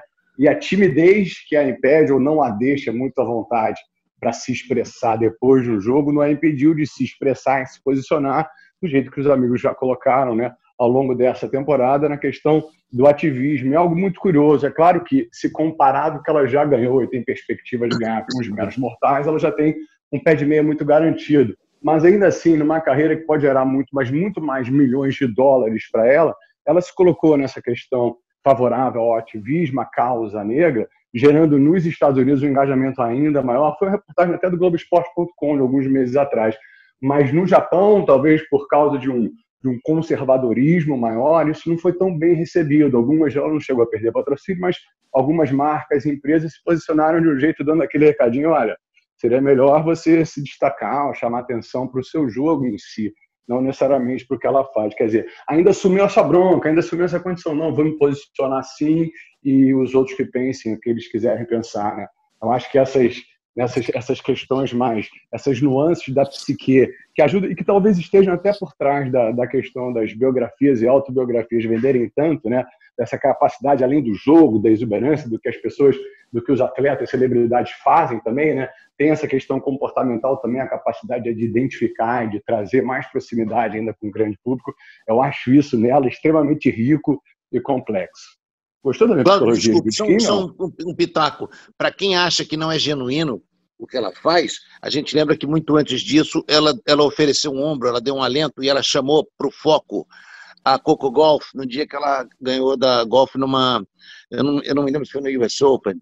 É, US, Open. Jogo, US Open, US Open. Um jogo extremamente importante e que ela dividiu o foco ali com uma menina e, e, e falou da lembrança dos pais dela nos torneios ali, dando força. Então, é genuíno na minha opinião, na minha modesta opinião, é genuíno, é genuíno esse, esse tipo de atitude da, né, da Osaka. E eu, eu tiro o chapéu demais. Cláudio, você colocou aí perfeitamente o, o, a, a, descrição toda dessa questão da diferença do que foi nos Estados Unidos e no Japão. E ela tá lá, né, cara? Ela tá comprando a bronca. É. Então, Tiago Quintela, então. Tiago Quintela, meu amigo. É, o nome do Brasil no tênis em 2020 foi Thiago Wilde. Lembra pra gente aí é, o ano do tenista de apenas 20 anos e também do Thiago Monteiro, né, atual número um do Brasil, Quintela. Essa rapaziada aí que defendeu as cores do Brasil pelo mundo afora. Só uma perguntinha. Essa pergunta é direcionada para o Thiago, para falar de dois Thiagos. É coincidência ou foi assim mesmo? Malandragem. É corporativismo. Olha, meu nome é Thiago Shoa, Thiago Venâncio, Thiago Bernardi e Thiago Rodrigues. É. Então vou fazer uma aula de para achar um outro, para achar um outro NARC para o NARC falar vai ser complicado, hein? É, é NARC, eu vou começar então, eu vou começar então pelo Felipe Merigene, pode ser? Perfeito. Isso é uma aula Fez um de ótimo roteiro, NARC. Verdade. O, exatamente. O Quintela estudou na escola dos melhores roteiristas do Brasil e montou esse roteiro especificamente para ele, entendeu? Coisa linda. Mas olha só, a gente teve esse final de temporada agora muito bacana aí do Felipe Meligeni, né? É, tendo um crescimento. Acho que é muito legal a gente ver cada vez é, mais tenistas brasileiros se destacando no circuito, obviamente, né? Não, não dá para dizer, ah, o Felipe Merigene vai arrebentar, vai virar top 100, mas a gente vê é, alguns pontos ali que de repente podem dar é, uma esperança do Felipe dar uma deslanchada e não não de ser um, um, tenista espetacular, mas é o que eu sempre falo às vezes dos, dos argentinos, né, de ter aquela constância que às vezes falta, o cara se manter sempre no top 100, às vezes sem ser o melhor tenista do mundo, né? A gente pega até caso, sei lá, o Londeiro, por exemplo, não é um baita tenista, não é um tênis espetacular, Leonardo Maier não é um tenista espetacular e a gente vê caras muito constantes ali no rank. Maier agora já despencou um pouco e tal, mas o Londeiro eu gosto sempre de destacar ele porque eu acho que é um tenista muito comum que consegue estar tá bem dentro de todos os jogos, assim, né? Dentro do, da capacidade dele. Então acho que o Felipe pode se tornar um top 100, tem, tem qualidade para isso, precisa ser mais regular, que é um cara que tem uma bola muito pesada, tem é, é, é, agressividade, é bem interessante o jogo do Felipe, falta uma constância. Mas agora, certamente, né, quando a gente está falando aqui de jogadores de simples do Brasil, os destaques com certeza ficam aí para o Thiago Wilde e para o Thiago Monteiro. Para o Thiago Wilde porque ele ganhou um ATP, né, com 20 anos apenas aí, Thiago Wilde ganhou um ATP de Santiago, mas, de novo, a gente está falando de constância aqui e faltou para o Thiago constância. Foi um ano muito ruim, na minha opinião, do Thiago Wilde, que a gente esperava muito pelas duas semanas espetaculares que ele fez ali é, na segunda quinzena de fevereiro. Né? Ele fez um Rio Open, ele perde um jogo no detalhe para o Borna Choric, jogando muito, ganha um jogo contra o Fokina espetacular, talvez um dos melhores jogos de tênis que eu já vi, assim, em termos de emoção, de você ter todo um trabalho dentro e fora de quadra com todos os elementos assim que um, que um torcedor vai gostar, né? Virada. Fokina terminou o ano entre os 50 jogador é sensacional, inclusive. Né? O Fukino é um baita de um jogador, tem muito para crescer, mas é, de novo, né, Nanak, é a constância. É um jogador ali que, que já está batendo aí há um tempo, é, conseguindo fazer frente nos ATPs. O, o Thiago Wilde fez essa campanha no Rio Open, foram só duas rodadas, mas de um tênis muito interessante, e depois vai para o Chile, para Santiago, e conquista o título. Muito bacana, muito interessante, jogando muito, é, surpreendendo, né, vencendo Ruud na, na, na, decisão, né, que é um jogador difícil, ganhando Garim nas quartas de final. O Garim estava lesionado, acabou até é, abandonando após a derrota do primeiro set. Mas foram derrotas, foram vitórias bem interessantes do Thiago, ele estava jogando no altíssimo nível. E aí vem a parada pra, da, da pandemia, que eu acho que, eu não sei, desfocou um pouco o Thiago naquele momento de crescimento. E aí ele volta no US Open e desde então ele tem uma boa campanha só na França, no Challenger que ele chega à final, no resto, só derrotas em primeira rodada. Então, assim, muito, devendo muito, perdeu em Roland Garros para Emílio Gomes, que eu acho um jogador muito fraco. Perdeu para o Blas Rola também, que eu acho um jogador fraquíssimo, que já teve no Rio Open várias e várias vezes. Não é o, o Thiago está no nível muito acima. É, perdeu para Orlando Luz, agora em, é, é, em Florianópolis. Sinceramente, assim, o Thiago está um nível acima do Orlando principalmente tratando fisicamente o Orlando ter vencido o Thiago, mostra que esse final de ano talvez tenha sido bem desfocado. O Thiago talvez tenha que rever algumas coisas aí para a próxima temporada. E falando do número um do Brasil, né, o Thiago Monteiro, eu já vejo o Thiago Monteiro num momento que eu acho bacana, é, se eu puder dizer assim, né, em termos do nível que o Thiago pode alcançar. Acho que ele tem sido mais regular, fez uma temporada, na minha opinião, interessante. Roland Garros chegando uma terceira rodada, isso é sempre bom. É, conseguiu vencer um Challenger logo no início do ano, né, em Punta del Este, quando ganhou do, do Cecchinato na, na decisão. É, jogador que está ali com, com, boas vitórias no ano também. Acho que foi em Buenos Aires, né? Não sei se vocês, se vão lembrar. Ele vinha, foi logo antes do Rio, isso mesmo, foi em Buenos Aires. Ele vinha numa uma campanha muito boa. Ele ganhou do Munari, do Choric e perde para o Pedro Souza nas quartas de final. Então, assim, falta para o Thiago, às vezes, aquela convicção de que ele pode ir um pouquinho a mais, porque é um jogador que, às vezes, ganha jogos improváveis e perde jogos que você fala assim, não é possível, né? No Rio Open foi isso, né? Ganhou do Guido Pella na, na estreia e perdeu para o Balais na, nas oitavas de final.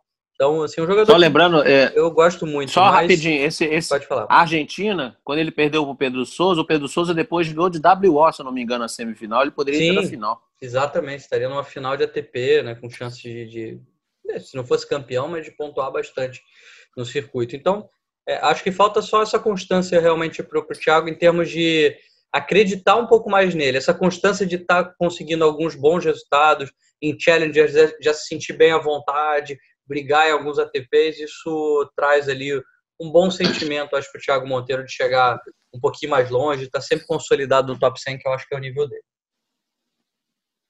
É isso aí. É, Ricardo Bernardes. Olha, achei muito boa a análise do, do Thiago, até porque ele falou dos Thiagos, né? Então já ficou um negócio muito fácil para ele. Tá tudo em casa, natural, sim, Tá tudo em casa. Mas agora falando sério, eu só seria um pouquinho mais duro com o Thiago Wilde. E aí eu já digo por quê. Porque você só cobra de quem você espera alguma coisa, né? Se o Thiago fosse um jogador e não tivesse tantas armas, como, por exemplo, o Quintela citou aí, o Londeiro, e tivesse assim conquistado o ATP em Santiago, você ia falar, puxa, que grande resultado, que ano maravilhoso. E o que me deixa mais triste é no, no primeiro ano, do, no jovem jogador, né, um dos jogadores mais jovens a ser campeão, campeão de ATP nos últimos anos, você falar que o ano dele foi ruim, como o Thiago falou, e eu concordo com ele.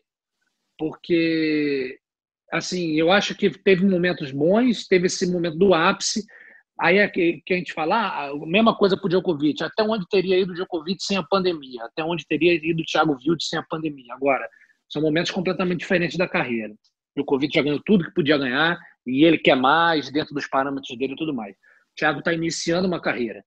E quando você inicia a carreira com certo desleixo, e aí eu vou dizer desleixo por quê? Ele acabou de tomar duas primeiras rodadas em dois challenges, onde ele era cabeça de chave número dois. E assim, eu vi os jogos. E, e, que às vezes a gente não vê o jogo e acha que o resultado foi ruim e que o jogo, por consequência, foi ruim. Não, eu vi os jogos. Os jogos foram muito ruins de, de tudo. Ele não estava bem tecnicamente, ele jogou muito mal taticamente. Fisicamente, para um garoto de 20 anos, ele estava mal. Então, assim, todos os componentes para você falar que o jogo foi ruim, o jogo foi ruim. Então, você, qual foi a minha análise? É o seguinte: foi um ano de muito aprendizado, onde ele ganha o primeiro ATP, então ele já começa a ter o gostinho da vitória.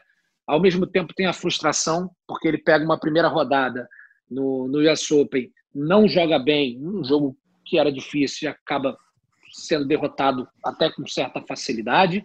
Depois ele fica por uma uma desistência de entrar na chave principal de Roland Garros e acaba, como o Thiago lembrou, perdendo para o Emílio Gomes. Então, eu acho que teve um misto de emoções, só que a impressão final foi muito ruim. Foi de um jogador que, sabe, ele tá ali meio que cumprindo tabela. Ah, não, já ganhei um torneiozinho esse ano, tá bom. E assim, ele tem potencial para mais, ele tem potencial na minha visão. E quando eu digo potencial, eu estou analisando principalmente bola, tá? Não estou olhando muito a parte física, não estou olhando a parte mental, estou olhando o que ele tem de jogo. De jogo ele tem para estar tá entre os 50 do mundo. Mas só com o jogo ele não vai chegar lá. Ele precisa trabalhar muito físico, ele precisa estar intenso, ele precisa estar concentrado e focado naquilo. E me parece que ele desfocou um pouco, até pelo, pelo que a gente tem visto dele um pouco. A gente já sabe que ele já não, ele já não tem um temperamento, digamos assim, um temperamento mais tranquilo, ele já é um cara mais expansivo, que não foge do embate, já tem um temperamento mais forte. Mas você pode. Mas o nome é aliás, é Wild. É, selvagem, né? Você pode, você pode aliar esse seu temperamento forte e potencializar e canalizar ele para dentro de quadra. Eu acho que isso ele precisa aprender e precisa aprender rápido, porque as coisas mudam e depois que você deixa o cavalinho passar selado na sua frente para você arrumar outro, não é fácil, não. É isso aí. Só, é... Só, deixa eu só sublinhar aqui uma coisa que o Ricardo falou, que eu acho que é muito pertinente é, é, é, isso, assim, eu senti um pouco de, de uma certa apatia, uma preguiça, vamos dizer assim, do Thiago no segundo semestre, sabe? Meio que cumprindo tabela, me parece que o foco não era o tênis, eu não sei se coisas da vida pessoal a gente nunca sabe, né? Então pode ter tido alguma coisa que atrapalhou, é, mas, mas falta quando a gente elogia o Nadal, óbvio que a gente está botando num espectro totalmente diferente, estamos falando de Rafael Nadal. Mas quando a gente elogia o Nadal, que aos 34 anos continua ali trabalhando muito firme para continuar melhorando, continuar é, progredindo dentro do que ele pode fazer, me falta um pouco, pelo menos me parece que falta um pouco desse apetite para o Thiago Vieira. Um pouquinho só. Se ele tivesse 20% desse apetite do Nadal, acho que já seria suficiente para ele ter uma carreira belíssima. E é isso que a gente espera aí, que de repente pra, a maturidade traga isso para ele também. Posso adicionar? É... O jogador foi mais visto em preparação ao longo do ano todo. E a gente sempre criticou o calendário dele, talvez por, por excesso. O jogador que a gente mais viu preparando-se todo o tempo durante esse ano tão difícil, sem dúvida nenhuma, foi o Dominic Thiem. E essa questão do foco com ou sem torneios, com ou sem calendário, me parece que ele não perdeu em nenhum momento, né? É, corroborando com o que falou o Thiago agora, o Dominic Thiem tem, ele teve um ano de preparação que se pagou muito bem ao longo do, desse, desse, desses últimos torneios, né? Beleza. Eu vou, vou chamar o Cláudio para amarrar essa questão aí dos brasileiros, porque depois eu já chamo o NARC e o NARC já emenda no outro assunto. Cláudio. Perfeito, Zé. Vou deixar, vou começar com a parte cheia do copo. Estava aqui pensando quando vocês falavam, será que a gente dá para fazer um recorde quase de agora para um ano atrás? A gente vai tendo semestre a semestre boas notícias, assim, bem, bem óbvias, assim, com o João Menezes no PAN do ano passado, praticamente a classificação para as Olimpíadas até o adiamento. Nesse primeiro semestre do ano, até a Covid chegar, os dois brasileiros, o Merigene e o Vilde, com motivos né, não só no Rio Open, depois o, o na sequência, como todo mundo sabe, no Chile. Agora, no segundo semestre, o Challenger do, do Felipe Merigene seria a parte cheia do copo nessa sequência de bons resultados fora da, da, da confirmação né, do Thiago, Monteiro, Thiago Monteiro como, como um brasileiro cada vez mais sólido né, dentro do top 100 do ranking. Em relação à parte vazia do copo, deixar essa interrogação, pegando carona e compartilhando também da preocupação de vocês na gravação do último podcast da semana passada em relação a como o calendário poderia ficar cada vez mais imprevisível, até do impacto que um, que um eventual confirmado, né, um, um, eventual adiamento do, do Australian Open teria na gira sul-americana de como isso com, é, teria impacto na, na própria indústria do tênis. Tudo bem, nada vai ser tão mais impactante como a gente teve de três, quatro, cinco, seis meses nessa temporada de ano, mas da preocupação em relação aos brasileiros e principalmente no desafio que cada uma dessas comissões técnicas, desse top 5 dos tenistas do ranking nacional vão ter a partir de agora para montar esse quebra-cabeça e continuarem treinando em ação para que esse processo de evolução de bons resultados semestre a semestre não seja estancado.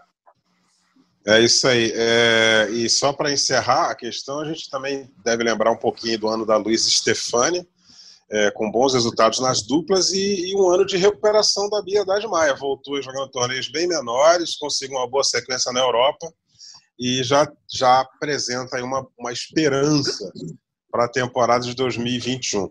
É, Narc Rodrigues, e, e, falar de Brasil aqui no tênis é falar das duplas, né? Um ano de recuperação fantástico para Bruno Soares né? e uma grande dança de cadeiras para 2021, Narc. Tem toda a razão o que você falou. O, o, Bruno, num ano quebrado como esse, né, com interrupção tudo, ele conseguiu se manter ativo, né? A gente até chegou a gravar um, um podcast com ele.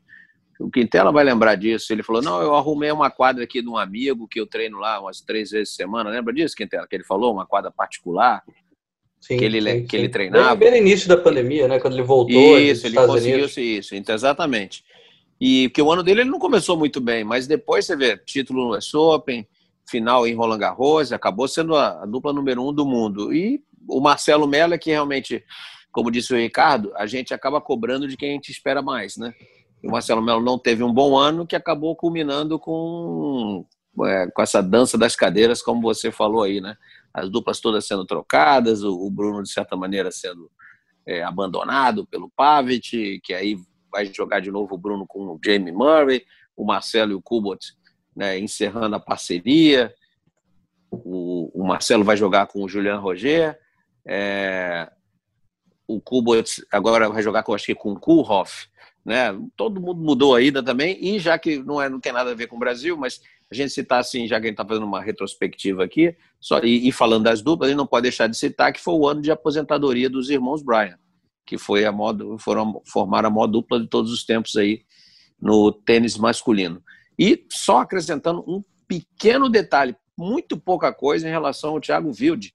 Quando ele ganhou Santiago, ele ainda na semana seguinte, olha só como ele botou, né, criou expectativa na gente. Ele foi para a Austrália para defender a Copa a Copa Davis jogando pelo Brasil como titular Verdade. e ainda Esqueci jogou disso. muito bem. Esqueci e ainda jogou disso, tá? muito bem levou Milman para o terceiro set, ainda teve muitas chances lá.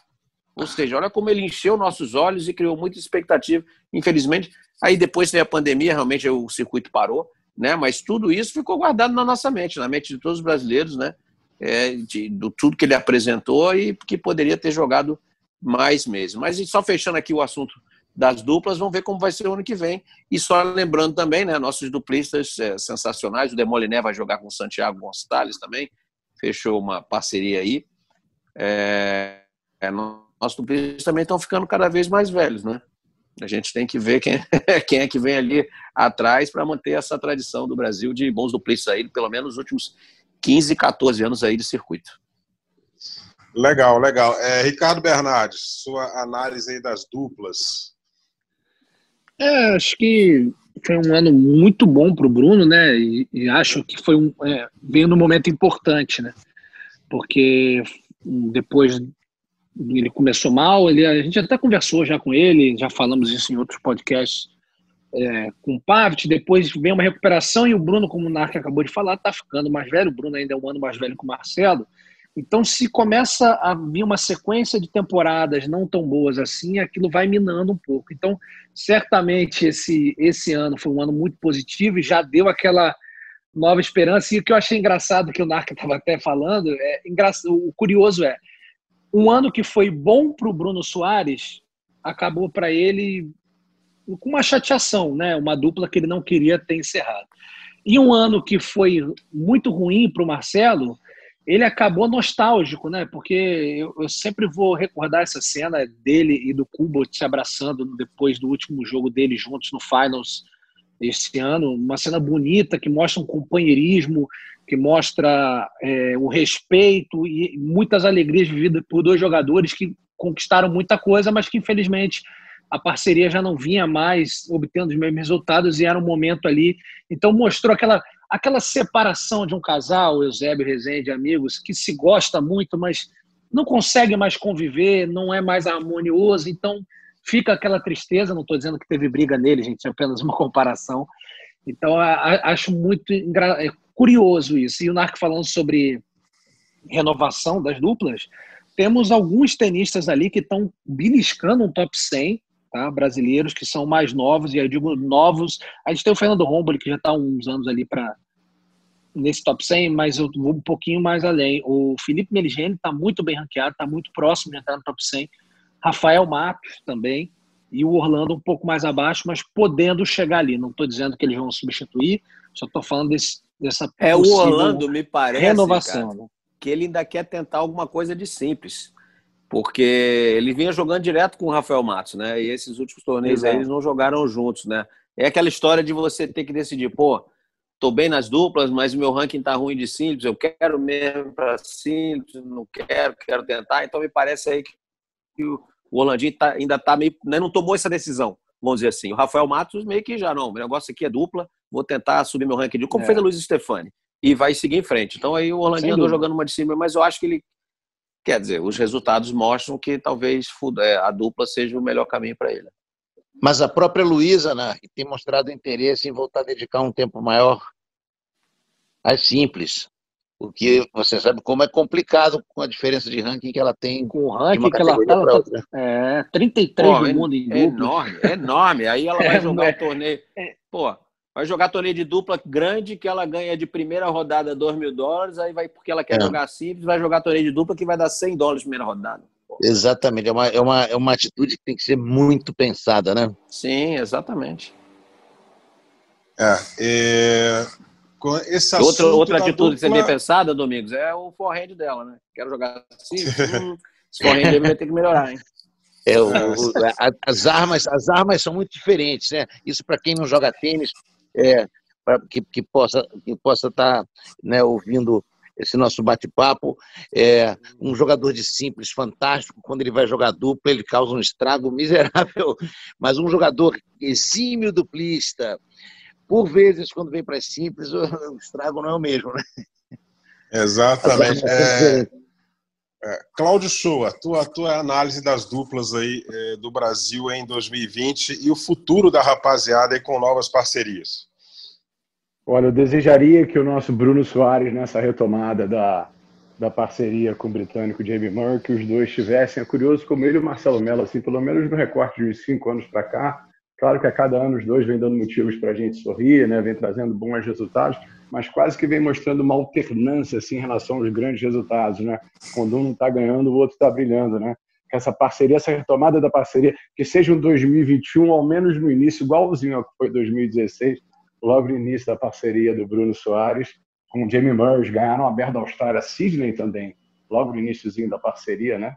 Para depois ter o título também do US Open, que o ano seguinte, que foi o ano em que a gente até transmitiu, né? Foi especial, eu participei daquela transmissão com o Domingo e com o Tomás, do título do Marcelo e o Wimbledon, seja vire referência também para essa nova parceria que ele vem agora formar. Se não me engano, vocês estavam falando de novos nomes, não seria um novo nome, né? Mas eu me lembro de ter conversado no, no Rio Open desse ano com o, com o Rogerinho, que não pela primeira vez já tinha feito uma boa participação nesse, nesse jogando duplas também, mas que ele falou que ainda ia se dedicar ao torneio de simples. Pode ser para essa nova guarda que o Ricardo subiu tão bem assim, mais um nome com alguma experiência, até mesmo na formação de, algum, de alguma eventual parceria para fazer com que esses garotos aí que estão brigando pelo top 100 nas duplas do Brasil possam ter sucesso também no curto e médio prazo. O Rogerinho Legal. ganhou o Brasil Open em duplas, se não me engano, lá do André Sá. Exatamente. rapaz, me... é, não, já faz tempo isso aí. não, tem dois, não foi, 2000, foi 2018, se não me engano. Acho que foi 18? Ah, tá. Foi 17 tá bom, então. Ele tá. conhece o jogo, hein? Ele... É. Eu? Quem conhece o jogo, Domingão? Quem, o, o, o, Quintela o conhece? conhece o jogo de duplas. Ele é bom de duplas, se ele resolver. Sim, sim. Sim, mas assim, a carreira dele tá meio que parada agora, né? Na Simples, o Sim. Rogério Dutra Silva já deu meio que uma encerrada. Não, ele entrou na dupla aí nesses challenges aí. É, jogou dupla. Ah, tá. É, tomara que ele, que ele siga, porque ele tem muita, muita coisa para entregar ainda. É, Quintela, só análise final da, da questão das duplas. Eu, eu, eu, vou sair um pouquinho aqui do, do, do, foco, né? Que obviamente pô, é muito chato o Bruno Soares terminar uma parceria que claramente ele não queria terminar, né? o Bruno queria continuar essa parceria. Acho que estava sendo muito boa para ele, demorou para pegar um pouquinho, mas o Matt Pavic ele dava também uma, um certo equilíbrio da experiência do Bruno né, e na juventude que o Matt Pavic tem. Se não me engano, ele tem 26 anos, o Matt Pavic é bem novo. É, isso acho que estava trazendo bons frutos, assim, né? Na hora de ter uma decisão de grande slam como foi o US Open, a experiência do Bruno fez toda a diferença em momentos ali para levar alguns jogos de meio de, de, tabela ali, eu acho que o Matt Pavic foi muito importante. É uma pena que termine dessa maneira, mas legal ver ele de volta com o Jamie Murray também, que foi uma parceria de muito sucesso. O Jamie não vinha né, tendo grandes resultados essa temporada, mas vamos ver como é que segue para a próxima. Mas eu queria falar do Demolineiro, assim, que eu acho que teve muito problema com as duplas dele esse ano, né? Demoliner ele, ele ainda está procurando aquela dupla ideal, né, para ele poder deslanchar finalmente no circuito. É, com o Gonzalez, acho que ele viveu alguns bons momentos, é tentar realmente resgatar isso aí. Um jogador que eu torço bastante, ele tem um bom nível de tênis, é um cara super bacana. Quem não conhece o Demoliner é, é um cara assim, nota 10, realmente, fora de quadra, um cara excepcional. E dentro de quadra está nessa evolução aí. Acho que pode ser, de fato, talvez esse esse nome das duplas aí que pode despontar, daqui a pouco, de repente, ter uma boa campanha de Grand Slam. Torço muito aí pelo Demoliner na próxima temporada. Beleza. É, então, para a gente encerrar aqui, né? É, vamos seguir falando do futuro do tênis. Afinal, 2020 terminou com mais um título da próxima geração. Né? O Daniel Medvedev venceu a ATP Finals e a temporada teve Dominic Thiem como campeão do Aberto dos Estados Unidos. É, é, a nova geração agora começando a incomodar essa galera que estava dominando o tênis já há algum tempo. O Tim eu não coloco como nova geração, porque ele é um pouquinho mais velho, mas já vinha merecendo essa conquista. E eu sempre falei aqui, né, é, que o Dominic Thiem, acho que o divisor de águas para ele foi quando ele ganhou aquele Indian Wells lá do Federer, quando ele ganhou a final de Indian Wells do Federer ali, e ali estava no início do trabalho com o Massu, e o trabalho com o Massu está surtindo resultado até hoje, parceria muito boa, e o time está cada vez melhor, cada vez mais consistente. Para 2021, eu espero aí uma melhora ainda maior dessa galera nova. E o Medvedev é um símbolo disso. É, o Andrei Rublev vem apresentando excelentes resultados também. E vou esperar alguma outra, algum outro nome chegar aí para consolidar é, é, o crescimento da nova geração. Eu, eu gosto muito do, do, do All-Star, sempre falei aqui, do, do, do Deminor, gosto muito desse jogador.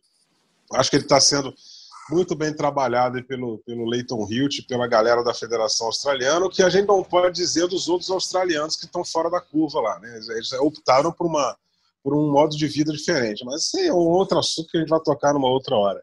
Mas eu gosto muito aí do Deminor, que é um jogador que para mim promete bastante. Esperamos que Félix Onger ali assim, para alegria de Ricardo Bernardes, possa obter melhores resultados no ano que vem, principalmente na simples e vamos ficar de olho nessa galera nova aí. Eu vou começar esse giro final aqui é, é, com a galera da parte técnica, né? Primeiro, Domingos Venâncio. Olha só, sem fazer trocadilho já fazendo, seria um pecado não mencionar o Sinner. Isso, isso, esqueci dele. Excelente. vamos ver, Excelente. Vamos ver se o pessoal está estudando inglês aí, né, Domingos?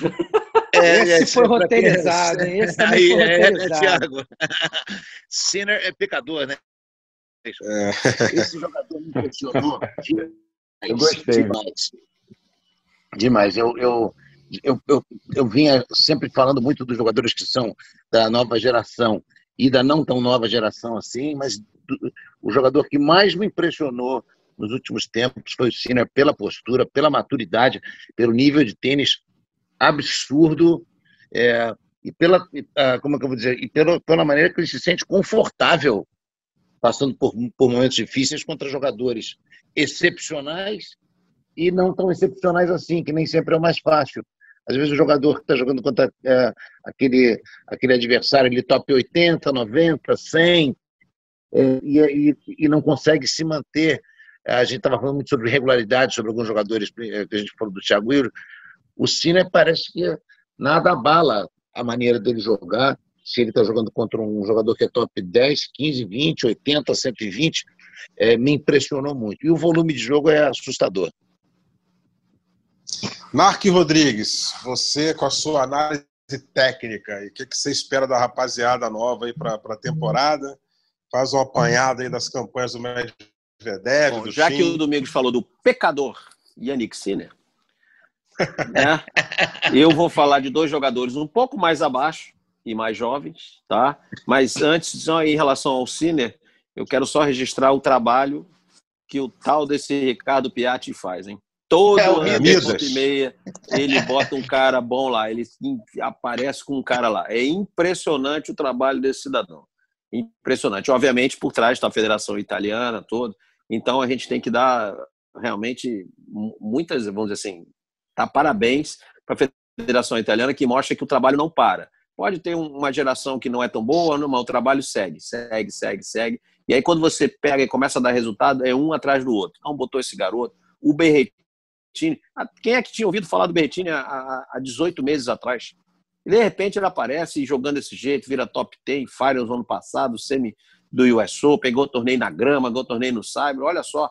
E aí, esse final de 2020, com o Yannick Sinner e outros. Então eu vou descer um pouquinho, se me permite os amigos, Ricardo Bernardes. Todo mundo aqui acompanha, mas Bernardes acompanha o pessoal lá de baixo. Tá? De novo, mais um italiano, Lorenzo Mussetti. Surpreendeu nesse final de ano.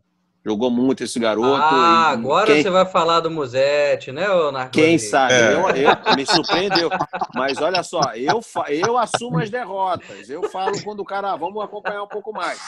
Mas eu não disse que era ruim. Eu falei assim, vamos acompanhar um pouco mais. Foi só o que eu falei. Jogador eu fraquíssimo, aspas. E eu não falei isso, nunca falei isso. Nunca falei isso. nunca falei. Falei, vamos acompanhar um pouco mais. Tá aí, e o, obviamente, da Espanha, o gêniozinho lá, o Carlos Alcaraz, que também esse ano teve no Challengers aí, vamos dizer assim, a segunda divisão, uma atuação, um desempenho destacado aí, ganhou três Challenger no ano, surge também aí então, então, são esses jogadores que, principalmente no início do ano, pré-temporada, todo mundo voltando do zero, podem acabar dando um salto aí, como fez o Felipe Meligeni. Esses dois, você vê, dois challenges ali, ele já deu um salto imenso no ranking. É o que esses jogadores fazem e a gente tem que prestar mais atenção. Em relação ao Medvedev, que apesar de desengonçado, ser um maluquinho, eu gosto do Medvedev. Eu acho que ele é importante para o tênis, porque ao invés de dizer como é que ele consegue jogar desse jeito? Meu Deus, não é? Falar assim, é incrível como consegue ter resultado desse jeito. É isso que a gente tem que pensar, porque ele é realmente um fenômeno. E olha, apesar de ter começado mal 2020, né, o Medvedev, depois do ano passado que teve, ele encerrou 2020 como encerrou 2019. Né? Aquele segundo semestre espetacular ali, aquele enfileirando um monte de resultado bom. Decepcionou, é claro, no final do ano passado, mas a gente pode dar um desconto que era a estreia. E esse ano acabou sendo acho, campeão. Eu acho que a gente vai ter um 2021 aí com muita, mas muita, não digo novidades, mas assim com muitas alternativas. Dificilmente a gente vai ter um jogador assim com uma predominância muito grande em relação aos títulos, aos projetos. Vai ficar bastante pulverizado. Cláudio Show, meu querido. É bom, vou fazer o seguinte, eu vou de Andrei Rublev, sabia? Tudo bem que não é um nome assim tão, tão novo, já tem 23, já virou 23 anos de idade, né? Mas ele iniciou a temporada com dois títulos na carreira. Aí ele consegue, até a pandemia, ter dois títulos e oitavas de final na Austrália. Aí depois de tudo que aconteceu, com toda a paralisação do ranking, fecha o segundo semestre com outros três títulos, quer dizer, ele começa o ano com dois títulos, termina com sete. E duas quartas de final nos dois grandes lãs que foram jogados nessa temporada. O jogador do Fernando Vicente, né? É mais um russo aí que vem, vem muito forte, quer dizer, vem muito forte, né? Tem um ano basicamente foi ano da consagração dele. E tenha medo, né, Zé, meu amigo? Você tá vacilando da Sputnik for boa lá. é, que timaço tem a Rússia, hein? Nossa, Verdade. Que, que time. É. Que time. Rublev, Kachanov, Medvedev, esses três aí já fazem o Mas aí nada, né? o, o Kachanov já entra no rol das decepções do ano. É, garotão, né? Garotão entrou meio que, que devagar e o, o cara em Kachanov. É, é, Ricardo Bernardes. Então, eu, eu gosto de vários jogadores, acho que eles têm muitas características diferentes. Né? O Medvedev, o Nark já citou o estilo peculiar dele, mas é uma parede, é incrível o Medvedev jogando, como ele, ele devolve tudo, é impressionante. Tem um que eu gosto muito, muito, e vocês passaram aí, tenho certeza que todos gostam, que é o Tsitsipas. Ah, isso eu é craque muito dele jogando. Eu acho que ele tem muito recurso. Só acho que ele precisa, quando enfrenta esses top linha, acreditar um pouco mais nele.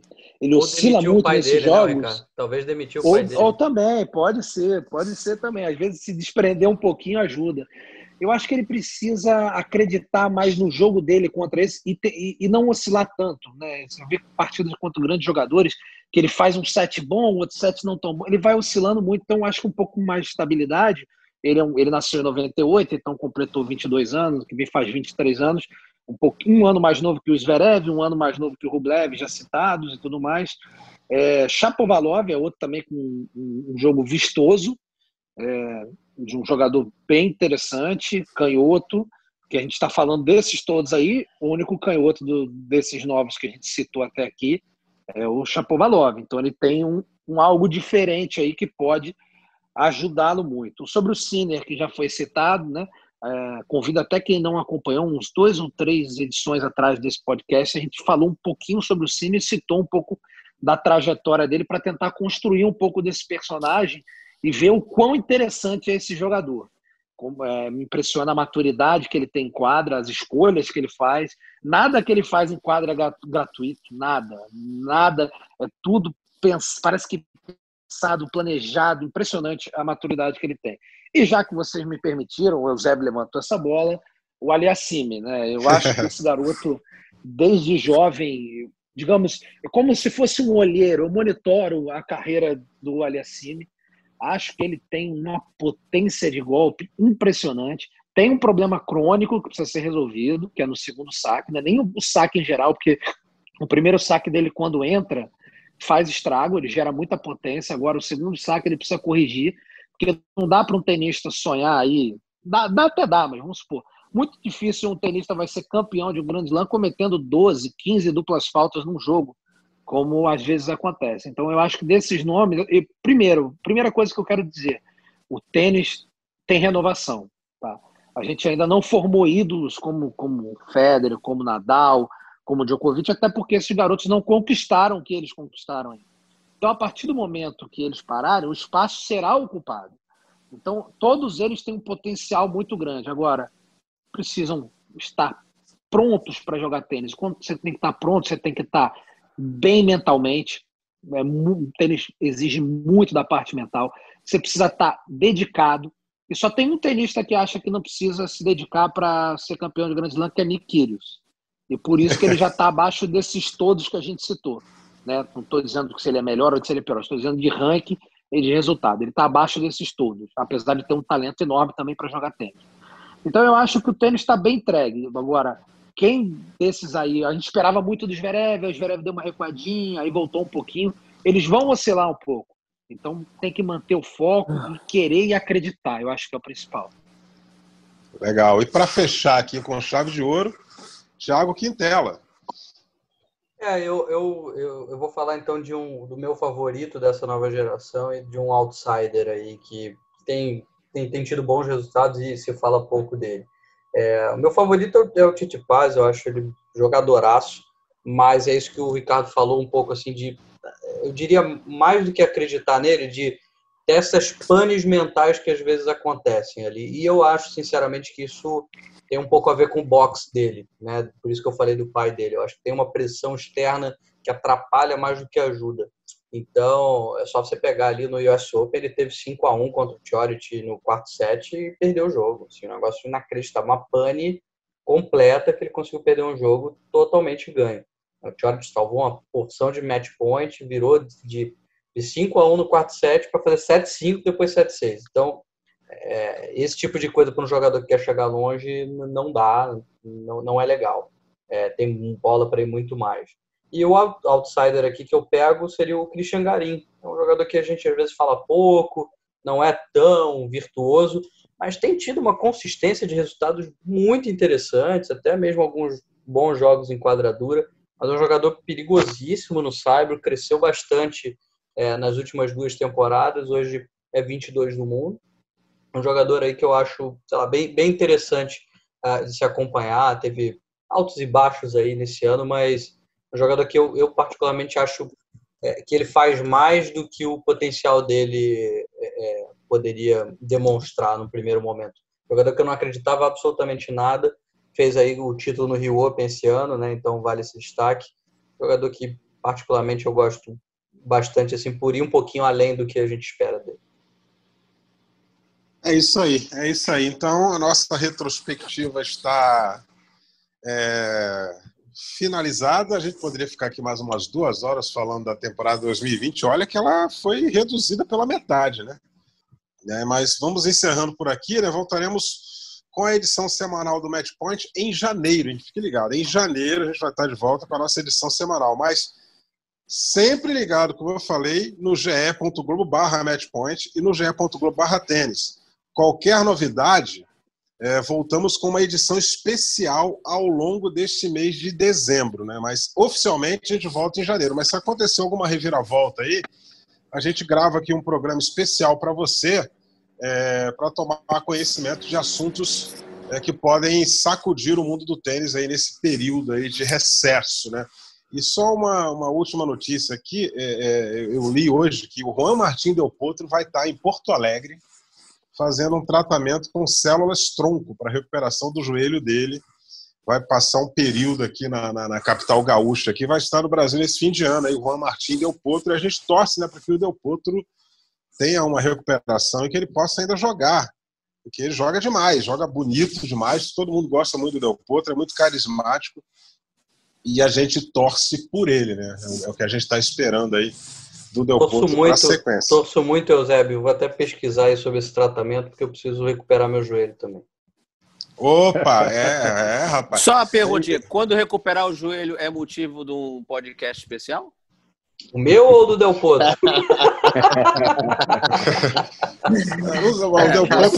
Você está achando que é o seu? Não, eu fiz a pergunta em aberto, eu fiquei esperando a resposta. Não, porque podemos, tem gente aí que quando melhorar o forehand também exige um podcast especial. Ô, oh, rapaz.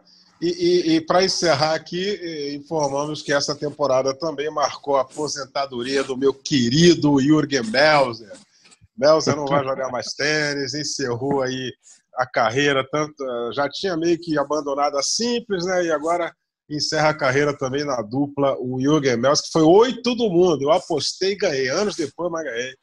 O Melzer foi mas, número oito do que mundo. Que maneira, hein? Numa final de finals. É isso aí, é isso aí. Foi, em grande estilo, né? Fechou com chave de ouro. o Jürgen Melzer. Meus amigos, é, foi um prazer estar com vocês durante a temporada. Infelizmente, ela foi mais curta do que a gente esperava, mas nós não tínhamos muita esperança também de, do retorno dos jogos, né? E felizmente eles retornaram, mesmo que sem público, mas retornaram. E a gente espera que 2021 seja um pouco melhor, com o calendário um pouco mais cheio. A gente ainda não tem notícias da reformulação do calendário, mas a gente vai estar ligado para levar isso até vocês. Obrigado pela participação aqui, Domingos Venâncio, Cláudio Show, Anarque Rodrigues, Thiago Quintela e o nosso Ricardo Bernardes. Estaremos juntos no ano que vem, se Deus quiser, em muitas jornadas. Forte abraço a todos, um feliz 2021. Cuidem-se e a vacina está chegando. Hein? Esse podcast tem a edição de Bruno Mesquita e Maurício Mota, coordenação de Rafael Barros e a gerência de André Amaral. Combinação de saque e voleio para fechar o jogo em 2 sets a 0.